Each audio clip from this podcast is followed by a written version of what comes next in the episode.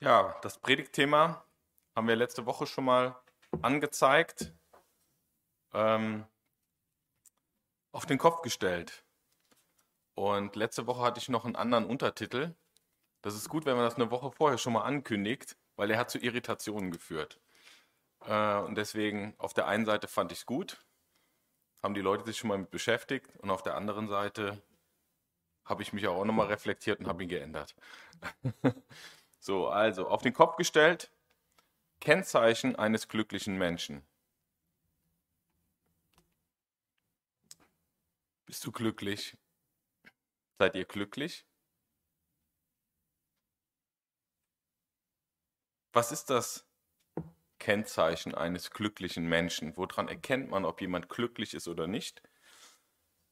Wenn wir die Frage unserem Gegenüber stellen, ob er glücklich ist, dann wollen wir in der Regel den Gemütszustand abchecken, gucken, wie ist die Lage und wir hoffen, dass die Antwort ist, ja, ich bin glücklich, alles gut. Wer hat schon gern einen unglücklichen Menschen sich gegenüber? Ähm, oder wer wünscht einem anderen Unglück? Ne? Doch was ist eigentlich Glück? Wer kann Glück beschreiben? Ich habe da mal echt ein bisschen recherchieren müssen.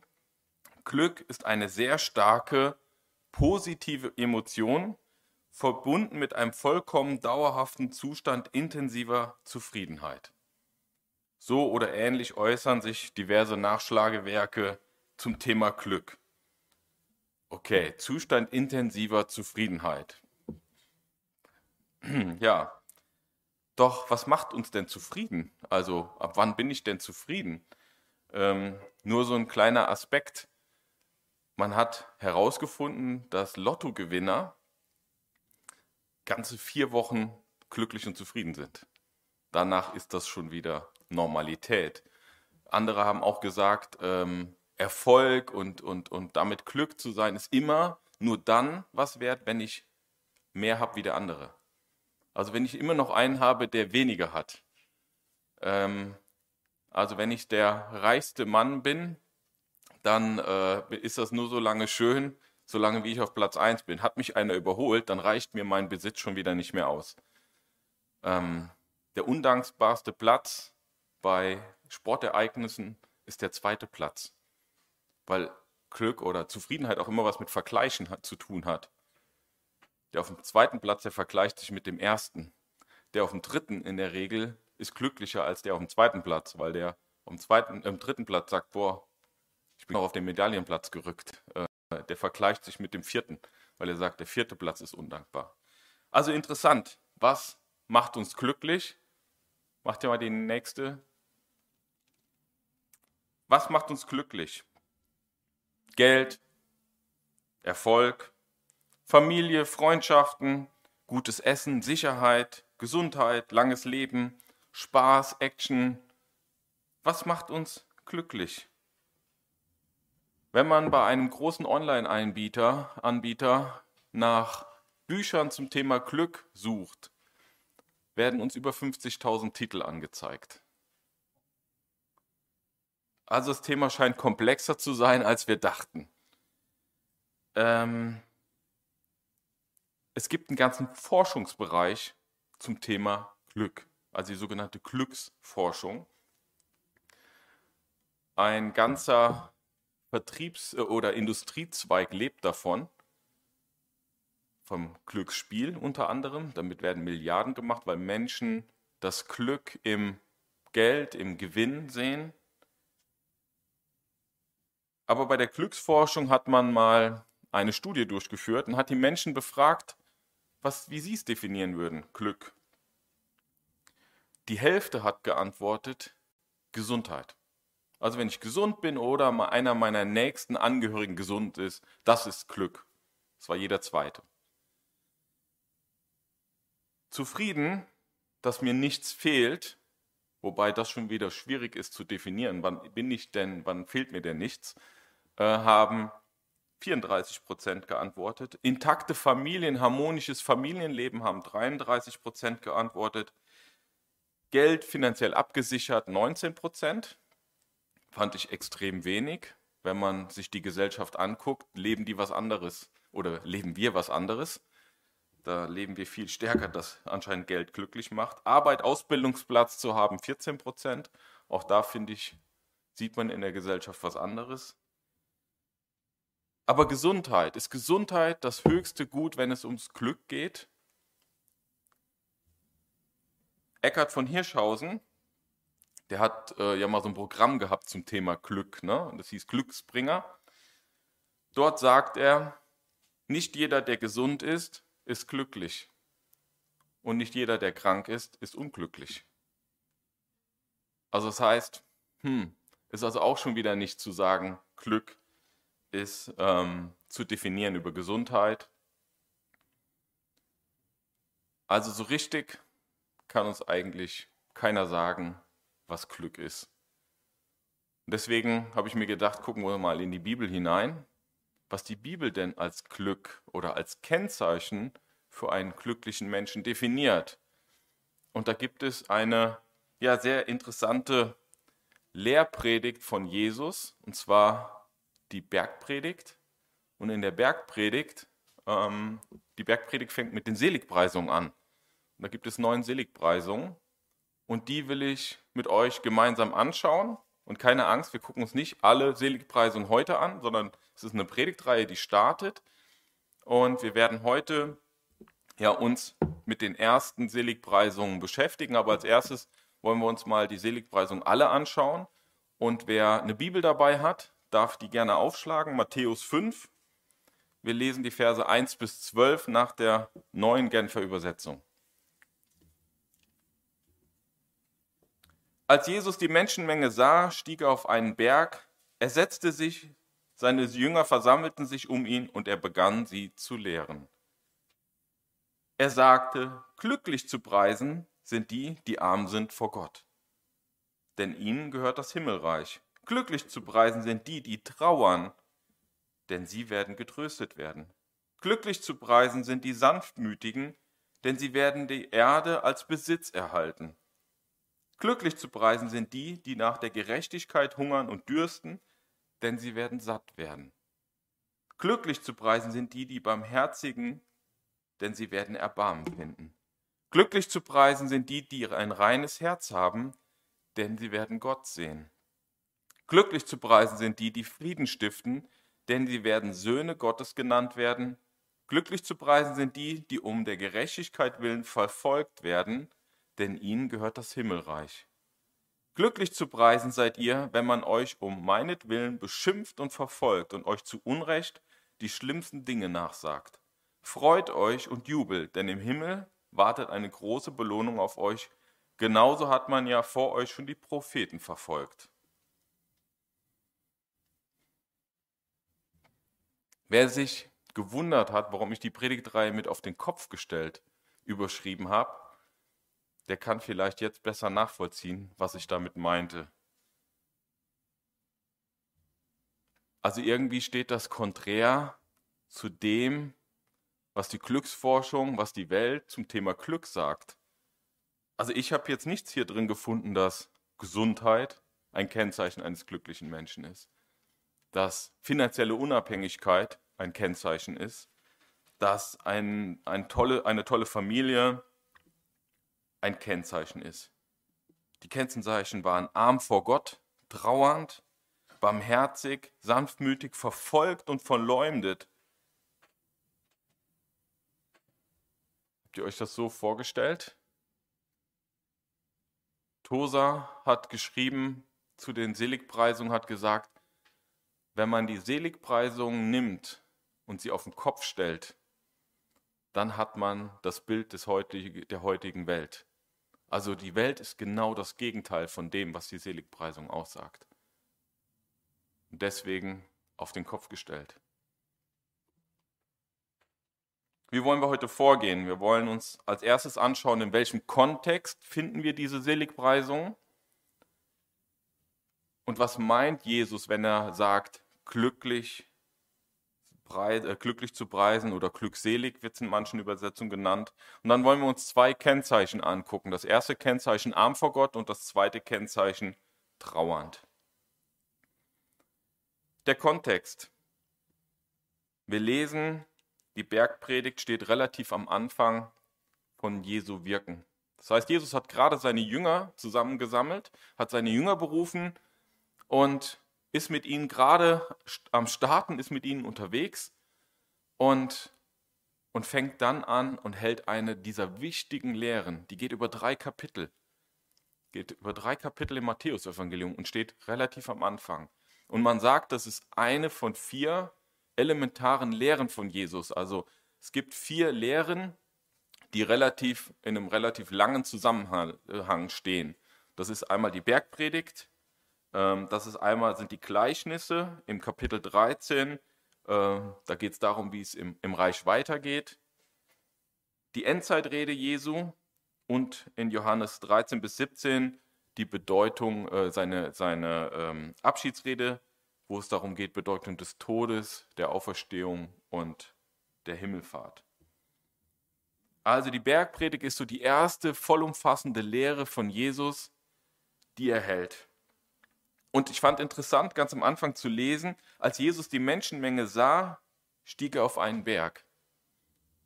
Also das heißt, da kommen schon die ersten Leute, die haben ihn also schon von ihm gehört und kommen die ersten Leute und wollen ihn kennenlernen, wollen von ihm geheilt werden, die wollen ähm, von ihm hören. Und was macht er? Er geht hin und sagt, Jungs, wir gehen mal schnell auf den Berg, lasst uns hier abhauen. Also er stellt sich nicht, also er steht am Anfang von seinem Wirken und anstatt dann die breite Masse zu lehren, ihnen die Worte zu bringen, so würden wir ticken und sagen, ey, ist doch eine super Möglichkeit. Viele Menschen können wir vielen das Evangelium verkünden. Und Jesus sagt, nee, nee, nee, jetzt ist gerade die Zeit, dass ich mich in wenige investiere und ich gehe hoch mit ihnen auf, auf den Berg. Und später im Wirken lesen wir immer wieder, dass Jesus sich zurückzieht auf den Berg. Und wenn Jesus sich auf den Berg zurückzieht, heißt es auch, er will zur Ruhe kommen, er sucht die Nähe Gottes. Und auch interessant, die Bildsprache hier, dass, äh, wenn man in der Bibel schaut, sind solche Bergbegegnungen auch immer was Besonderes. Also wenn Menschen auf einen Berg hochgegangen sind, wir denken an Mose, wir denken auch später an Jesus, wo Dinge auf dem Berg passiert sind. Ähm, also auch das interessant. Also, er widmet sich hier einem engeren Kreis. Er widmet sich nicht an die große breite Masse, sondern er widmet sich hier einem engeren Kreis an Jüngern. Und äh, also das heißt, es waren Leute, die schon bereit waren, ihm nachzufolgen. Das waren nicht Leute, die gesagt haben, oh, ich überlege mir das mal, sondern es waren Leute, die schon ein Commitment getroffen haben, zu sagen, ey, Jesus, dir wollen wir nachfolgen. Und das ist halt der Punkt, wie wir auch diese Bergpredigt verstehen sollen. Das heißt, sie ist an uns gerichtet, an die, die ihm nachfolgen wollen, die sich bereit erklärt haben, ihm nachzufolgen. Er setzt sich und die Jünger versammeln sich um ihn. Das ist eine typische Lehre. Es ist als Bergpredigt überschrieben, weil das auf dem Berg ist, aber es war keine klassische Predigt, wie wir es verstehen. Predigt ist das, was ich gerade tue, es ist ein Monolog. Eine Lehre war ein Dialog. Das heißt, er hat sich gesetzt, sie waren auf einer Ebene. Hier ist es jetzt so, ich stehe, ihr sitzt. Ähm, man hat, wir haben alle gesessen und Jesus kam mit denen ins Gespräch und hat sie gelehrt. Da kamen Rückfragen. Ähm, alleine drei Kapitel so. Ich denke, wenn, wenn man den ganzen Dialog aufgeschrieben hätte, wäre es deutlich noch mehr geworden. Aber es war also ganz gewöhnlich, dass ein ein Rabbi damals sich mit seinen Jüngern hingesetzt hat und hat, fing an, sie zu lehren.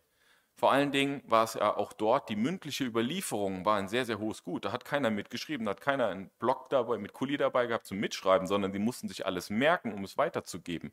Also es musste sich auch einprägen. Und wir lesen, dass ähm, ja, dass es auch üblich war, dass am Anfang einer Lehre so die Grundweichen gestellt wurden. Also wir lesen zum Beispiel, muss ich gerade suchen, ähm,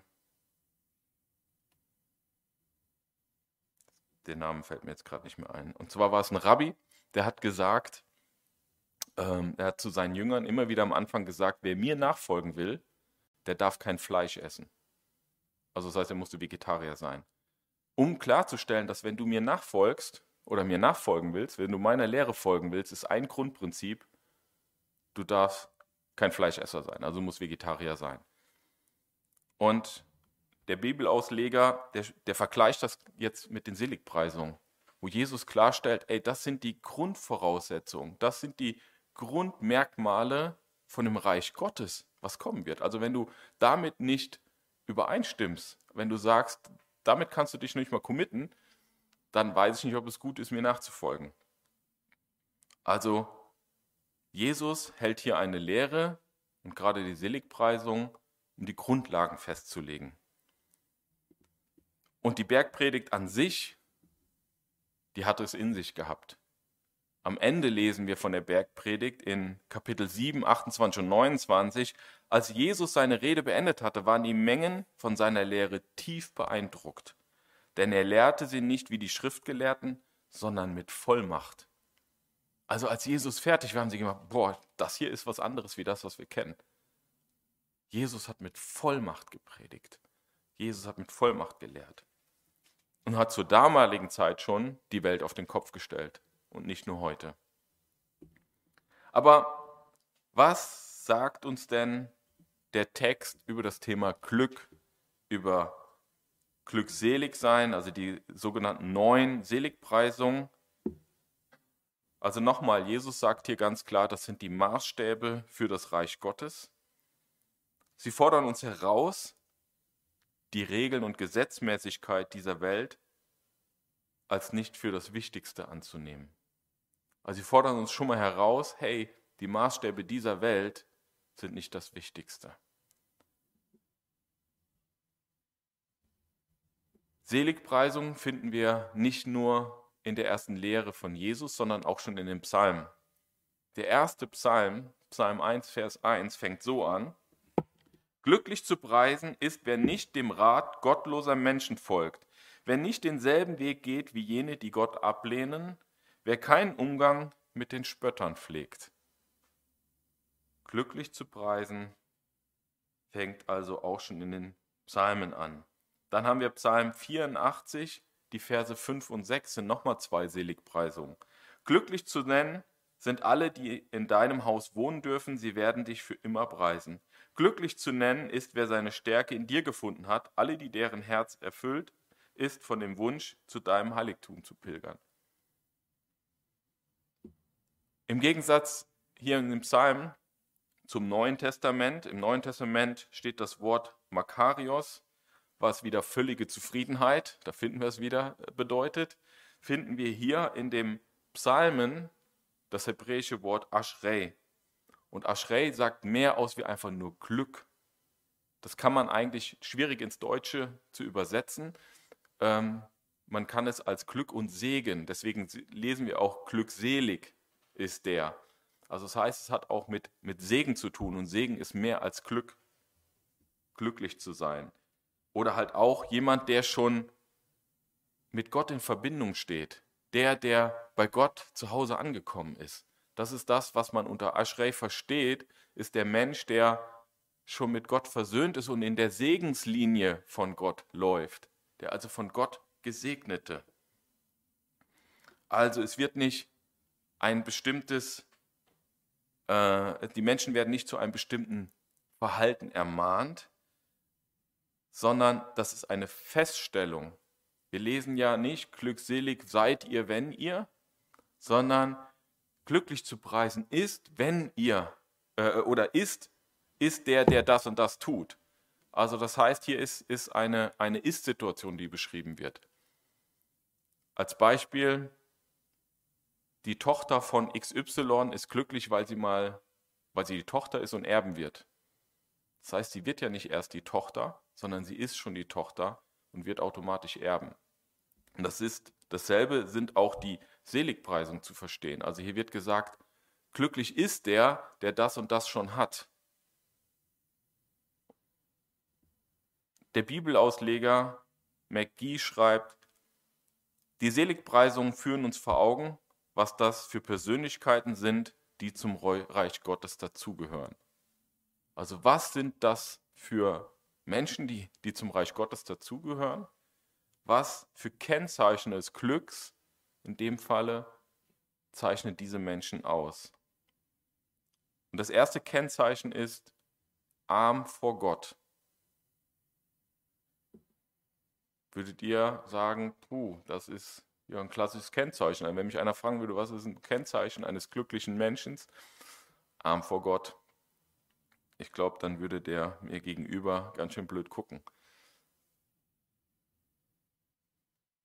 In der Elberfelder heißt es, die Armen im Geist. Und das stellt eins, ein Wichtiges klar. Also arm ist nicht gemeint von materiell arm, dass wir uns jetzt alle kasteien sollen, unseren ganzen Reichtum weggeben sollen ähm, und uns alle jetzt auf der Straße leben sollen. Das ist damit nicht gemeint. Arm im Geist ist eher damit gemeint als hilflos, als armselig, als Hilfe benötigend, als jemand, der dringend Hilfe notwendig hat. Und der Geist ist der Teil des Menschen, der begreift, der nachdenkt, der fühlt, der erkennt. Also das heißt, der erkennt, der seine geistige Armut, also der erkennt, wie arm er ist vor Gott.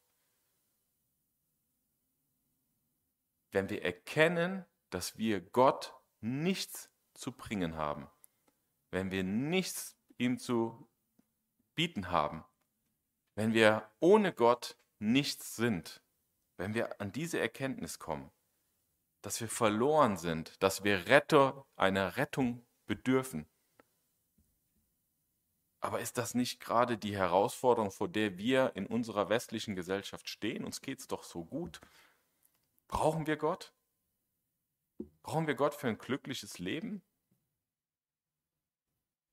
Was ist, wenn du morgen Gott aus deinem Leben streichst? Was passiert?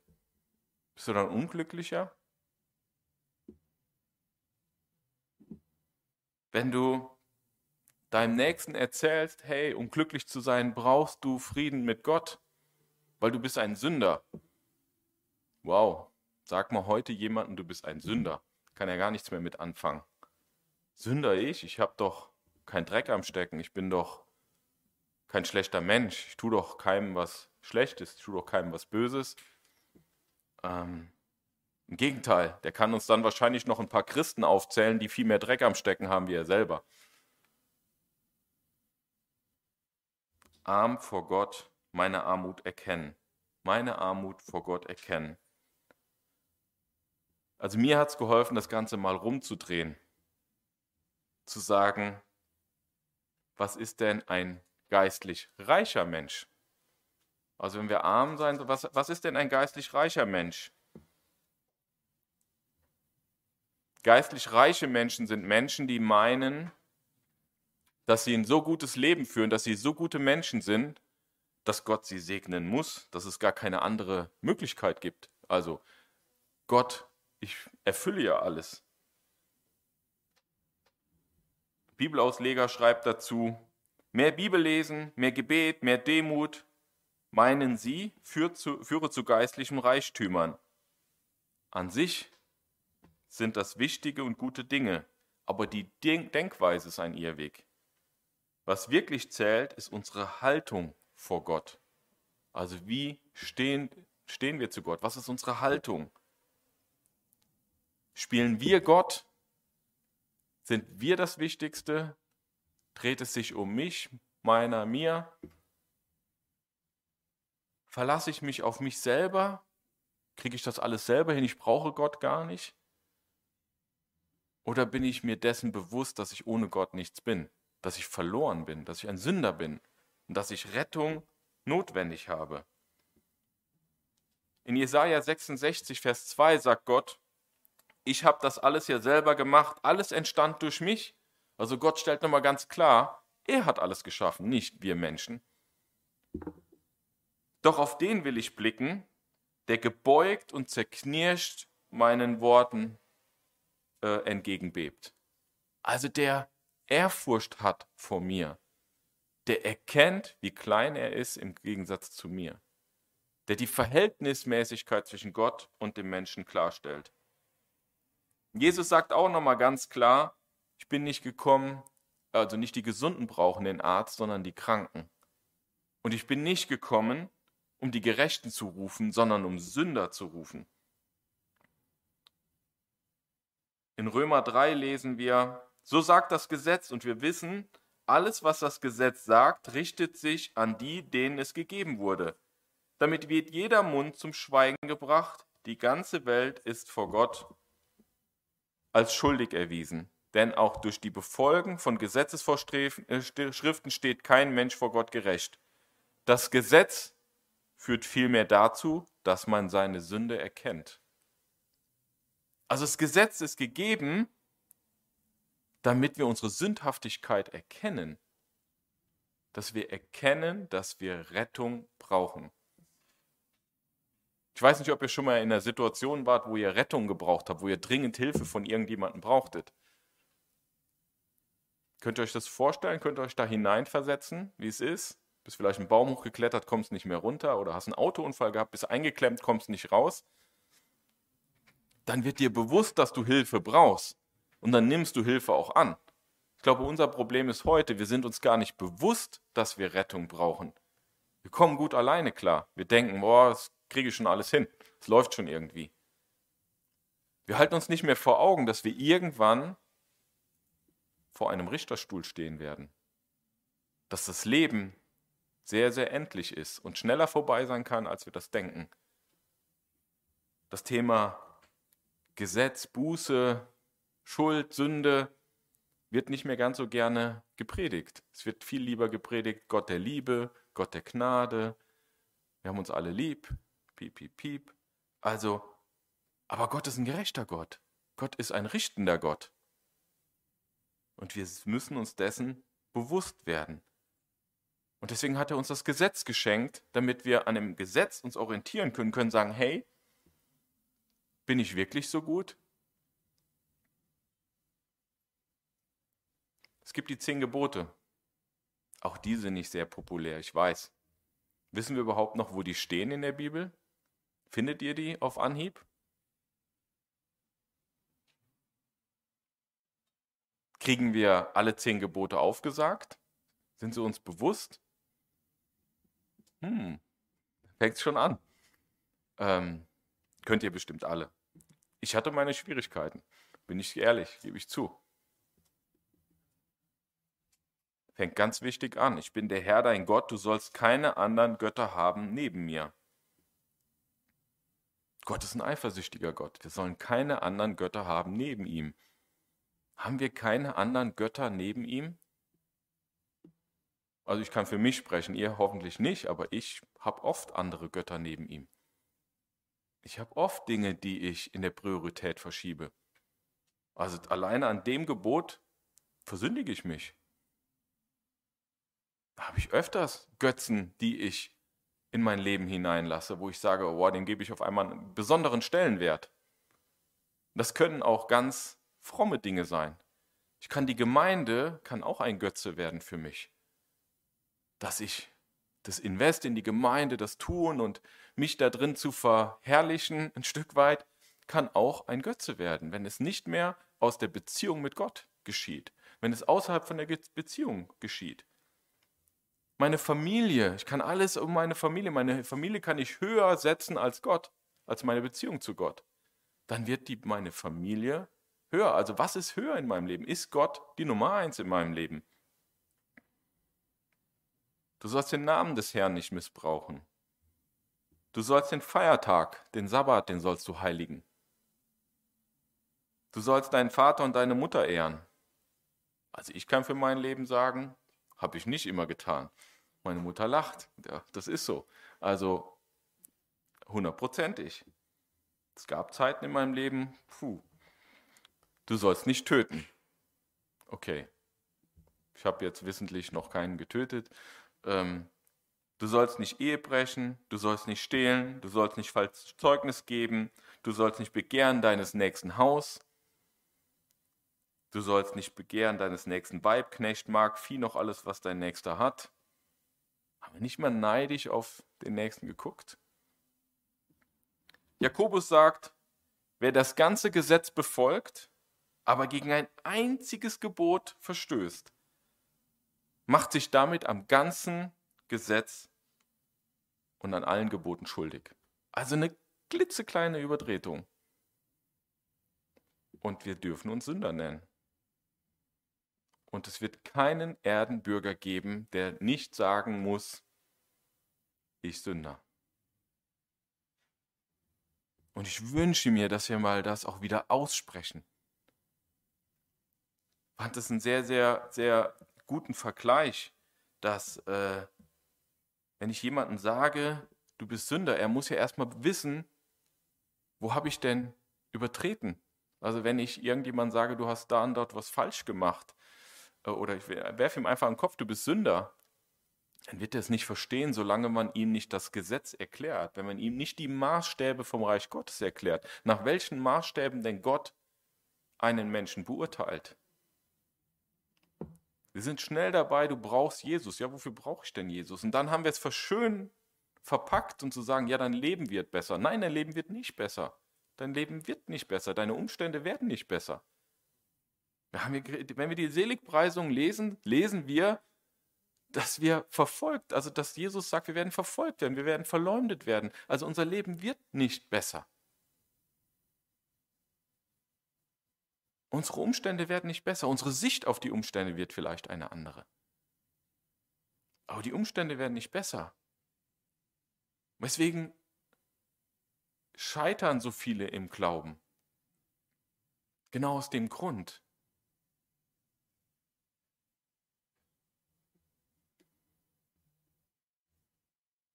Hans-Peter Reuer hat mal dazu gesagt, das Gesetz zeigt uns unsere Rebellion gegen Gott. Erst wenn wir erkennen, dass wir schuldig sind, rennen wir zum Retter. Erst wenn wir erkennen, dass wir schuldig sind, rennen wir zum Retter. Erst wenn ich im Auto eingeklemmt sitze und merke, ich komme hier alleine nicht mehr raus, dann rufe ich die Feuerwehr, die, dann bin ich dankbar für die Feuerwehr. Und dann werde ich nicht anfangen, mit der Feuerwehr zu diskutieren, ob sie mich rausschneiden darf oder nicht. Der äh, Notarzt mir helfen darf oder nicht. Ich werde dankbar sein dafür.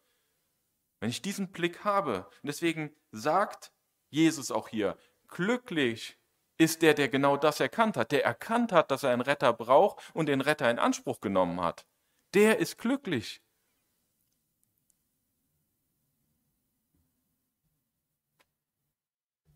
Jesus ist gekommen, um die Welt zu retten und nicht um sie zu verurteilen. Er ist gekommen, wir lesen weiter, geht es in der, in der Bergpredigt. In dem Vers 17 sagt Jesus, ich bin nicht gekommen, um das Gesetz außer Kraft zu setzen, sondern das Gesetz bleibt weiter bestehen.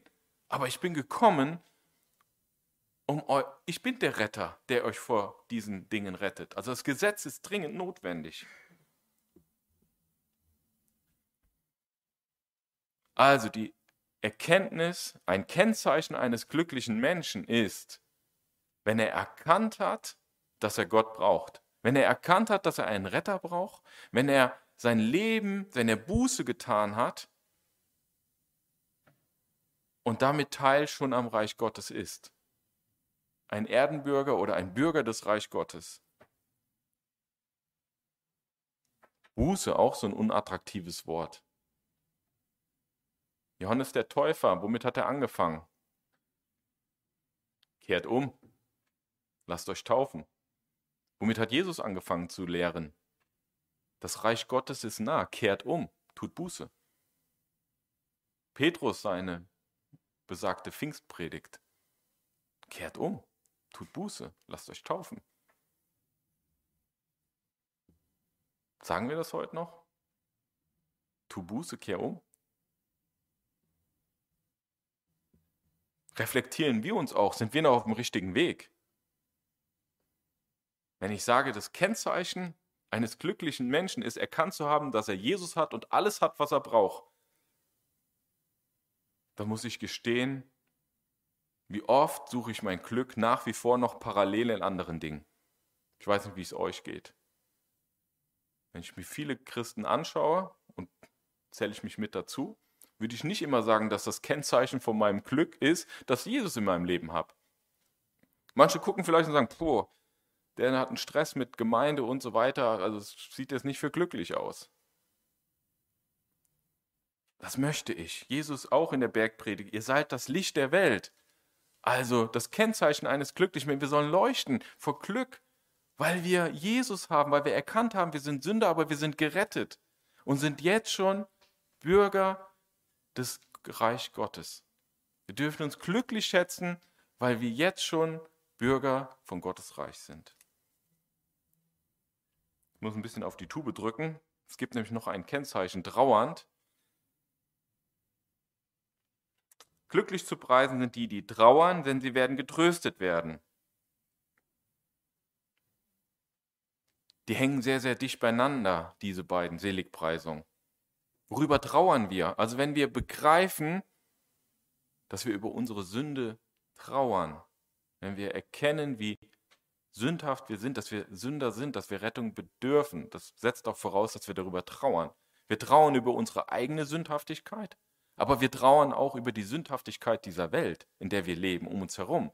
Und wie viele Menschen das Evangelium nicht annehmen und ihr Glück in vielen anderen Dingen suchen und nicht an der Quelle des Glücks.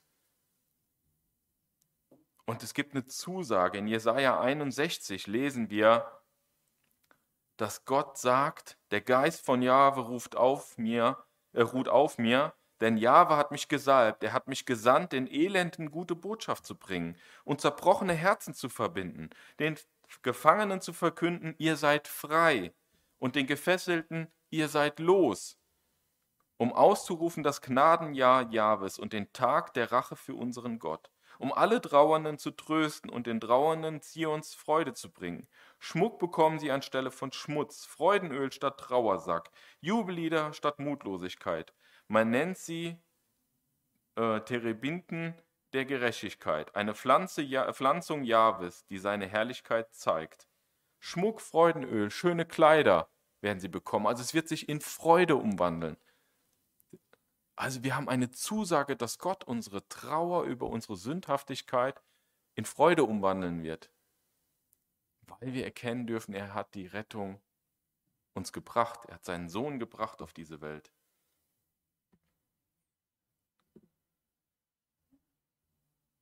Zusätzlich dürfen wir heute, wenn wir Trauer erleben, auch Trost erfahren durch seinen Heiligen Geist. In Johannes 14 lesen wir, dass er seinen Helfer oder auch anders genannt seinen Tröster schicken wird. Der Vater wird seinen Tröster schicken, der bei uns sein wird.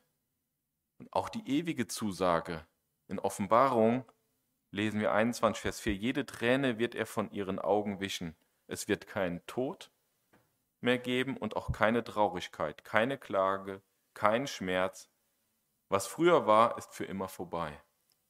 Also auch die, den Trost, den wir haben dürfen, dass wir kein Leid, nichts mehr haben werden. Was für eine Zusage. Würden wir sagen, das sind Kennzeichen, die uns auszeichnen, das Glück, dass wir glücklich darüber sind, Zwei Kennzeichen eines glücklichen Menschen haben uns heute angeschaut. Es kommen noch sieben dazu. Ähm, wie ihr seht, stecken in so wenigen Worten ganz, ganz, steckt da ganz, ganz viel drin. Deswegen haben die auch am Schluss gesagt, haben gestaunt über Jesu Aussagen. Glücklich ist der, der heute schon erkannt hat, dass er arm ist vor Gott, dass er Gott nichts zu bringen hat, um gerettet zu werden, dass er einen Retter braucht dass er in der Abhängigkeit von Gott lebt, dass er Buße getan hat und dass er heute schon zur Familie Gottes gehört. Wer trauert, der darf sich heute schon über den Trost, den Jesus ihm gebracht hat, freuen. Der darf sich freuen, dass der Heilige Geist ihn tröstet und dass wir in Ewigkeit eine ganz andere Ewigkeit erleben werden. Ich möchte abschließen mit einer Zusammenfassung von einem Bibelausleger. Jede Seligpreisung erklärt, wie wir von Gott gesegnet werden. Segen ist weit mehr als Glück. Er beschreibt den seligen Zustand derjenigen, die zu Gottes Reich gehören. Die Seligpreisung versprechen weder Heiterkeit, noch Vergnügen, noch irdischen Wohlstand. Von Gott gesegnet zu sein bedeutet unabhängig von äußeren Umständen Hoffnung, Freude und Glück zu erfahren. Lass uns Jesus nachfolgen, was es uns auch immer kostet. Amen.